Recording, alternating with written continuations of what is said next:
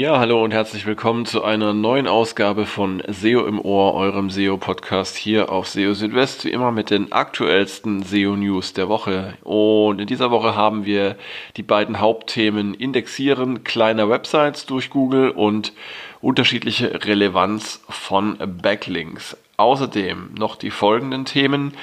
Google wird zukünftig keine Cookies mehr in der Werbung einsetzen. Google bewertet bei der Entscheidung über Rich Results die Qualität der kompletten Website und gute Werte bei den Google Core Web Vitals alleine bringen noch keine Top Rankings. Das alles in dieser Ausgabe von SEO im Ohr. Schön, dass ihr dabei seid. Ja, und fangen wir gleich an mit der ersten Meldung. Und zwar geht es dabei um das Indexieren kleiner Websites durch Google. Ähm, da ist es so, dass ähm, Google tatsächlich versucht, kleinere Websites möglichst umfassend und komplett zu äh, indexieren. Und äh, das, äh, ja, das haben wir gelernt oder gehört in dieser Woche in den Google Search Central SEO Office Hours. Genauer gesagt äh, war das am 26. Februar. Mm, ja, da wurde besprochen ein Fall, in dem eine Website, eine kleinere Website nur zum Teil indexiert ist äh, oder indexiert wurde von äh, Google. Und ähm, ja, der Teilnehmer wollte gerne wissen, woran das liegt. Und ja, die interessante Aussage von John Müller dazu war eben, dass Google versucht, kleinere Websites möglichst umfassend und komplett zu indexieren. Und wenn eine kleinere Website eben nur zum Teil äh, indexiert sei und äh, im Beispiel äh, wurde die Zahl von vier Seiten aus 20 ähm, genannt. Also wenn nur vier von 20 Seiten zum Beispiel indexiert sind, dann sollte man genauer hinschauen, denn dann liegen vermutlich entweder technische oder qualitative Probleme vor, die ähm, Google von der Indexierung abhalten. Technische Probleme kann man recht gut in der Google Search Konsole zum Beispiel sehen. Äh, zum Beispiel, wenn URLs einen 404-Status liefern oder aufgrund von NoIndex nicht indexiert werden können. Probleme mit der Qualität kann man dagegen in der Google Search Console nicht sehen. Und ja, da muss man eben selbst prüfen, ähm, ob die Inhalte der einzelnen Seiten gut genug sind, um den Nutzern einen Mehrwert zu bieten. Denn nur dann äh, wird Google sie auch tatsächlich indexieren. Ähm, das heißt also, hier ist dann ein kritischer Blick auf die Inhalte auf jeden Fall anzuraten. Ja, also wenn ihr eine kleinere Website habt und da nur ein Teil der Seiten indexiert ist, dann solltet ihr da nochmal genauer hinschauen. Ja, das zweite Hauptthema dieses Podcasts, da geht es um Backlinks. Und zwar ist es so, dass ähm, Backlinks von derselben Website in verschiedenen Kontexten unterschiedlich äh, hilfreich und unterschiedlich ja, äh, relevant sein können. Mal angenommen, ihr habt, äh, ihr betrachtet eine große und bekannte Website aus einer bestimmten Branche. Ähm, ja, dann kann es tatsächlich sein, dass ein Backlink von dieser Website für, für eine bestimmte Seite, die ja zum Beispiel thematisch ähm, recht gut zu dieser Website passt, dass ein Backlink von, von äh, dieser Website eben für diese äh, Seite sehr viel Nutzen bringt, für eine andere, ähm, ja, weniger verwandte äh, Seite dagegen nichts. Und ähm, das ist etwas, was äh, ja tatsächlich berücksichtigt werden sollte, auch wenn man sich um neue Backlinks bemüht, dass man also nicht nur einseitig auf äh, auf die äh, Reputation oder äh, Domain Authority oder was auch immer der, der einzelnen Websites schaut, sondern man muss tatsächlich genau prüfen, ob da ein sinnvoller Bezug äh, zwischen der verlinkenden Website und der äh, Seite besteht, die den Link erhält. Und das Ganze ja, wurde äh, im Rahmen eines Tweets auch nochmal von äh, John Müller bestätigt in äh, dieser Woche und ähm, da sagte er, Google hat keine ähm, generelle Kennzeichnung oder verwendet keine äh, Einstufung von sogenannten High Authority Seiten oder Websites. Ähm, und wenn eine Seite eben einen Link von einer bestimmten Website äh, bekommt, dann äh, kann das sich in äh, einem Spektrum zwischen völlig irrelevant und äh, hilfreich bewegen. Und in diesem Zusammenhang hat er auch gesagt, ähm, es gibt keine Obergrenze für die Anzahl von, von Links, die eine Seite von einer Website bekommen kann. Ähm, also zum Beispiel fünf. Ähm, solche eine Obergrenze gibt es nicht. Und ähm, man sollte aber darauf achten, dass äh, Google wisse, ähm, dass es auf manchen Websites eben auch leicht sei, Backlinks zu kaufen. Ähm, man sollte also Google auf keinen Fall unterschätzen, wenn es ja, um das Erkennen von künstlich aufgebauten Links geht. Aber äh, zusammengefasst kann man eben sagen, ähm, man sollte nicht nur auf, auf die Website äh, an sich schauen, äh, von der man einen Backlink bekommt, sondern man muss tatsächlich schauen, dass der Kontext und der Bezug, ähm, dass die auch stimmen, ähm, wenn man sich um äh, Backlinks bemüht. Kommen wir zum nächsten Thema. Da haben wir mal wieder was zu den äh, Google Core Web Vitals. Die Google Core Web Vitals sind ja im Moment ein heißes Thema unter Webmastern und SEOs. Warum äh, ist das so? Ja, im Mai gibt es ja das Google Page Experience Update und dann werden die Google Core Web Vitals zum Ranking-Faktor in der mobilen Suche und jetzt versuchen natürlich alle noch ähm, rechtzeitig vor dem Mai ja, ihre äh, Seiten in den grünen Bereich der Core Web Vitals zu bringen und stecken da teilweise auch sehr viel Energie und Zeit rein. Aber man sollte es nicht übertreiben, denn ähm, bei allem, was wir jetzt wissen, ist es so, dass die Page Experience und die Google Core Web Vitals ähm, vor allem zu Beginn, also wenn das Page Experience äh, Update passiert, ähm, eher ein nachgelagerter Ranking-Faktor sein werden. Und Google hatte ja auch schon mehrfach erklärt, dass die Relevanz nach wie vor viel, viel wichtiger äh, äh sein wird dann als zum Beispiel äh, die Ladezeit. Ja, ähm, nichtsdestotrotz, es kann, es kann nicht schaden, ähm, auch einen Blick auf die Core Web Vitals zu haben, ähm, um da zumindest mal ein Gefühl dafür zu haben, ob es alles so einigermaßen passt. Aber ähm, man sollte sich jetzt da äh, keine Uh, unnötige Arbeit machen und zu viel Ressourcen reinstecken, die Core Web Vitals alle in den grünen Bereich äh, zu bringen und dabei die Erstellung von guten Inhalten vernachlässigen. Ähm, auch wegen der ähm, Aussage, die es in dieser Woche gab von Google, und zwar ging es da eben auch um das Optimieren für die Core Web Vitals. Und da hat äh, John Müller gesagt, äh, gute Core Web Vitals alleine reichen nicht, um an der Konkurrenz vorbeizuziehen. Die Relevanz ist eben bei weitem wichtiger als die Page Experience. Und nur weil eine Website schneller äh, ist als die der Wettbewerber, bedeutet das nicht, dass äh, sie deshalb auf Position 1 der Suchergebnisse steigen müsse.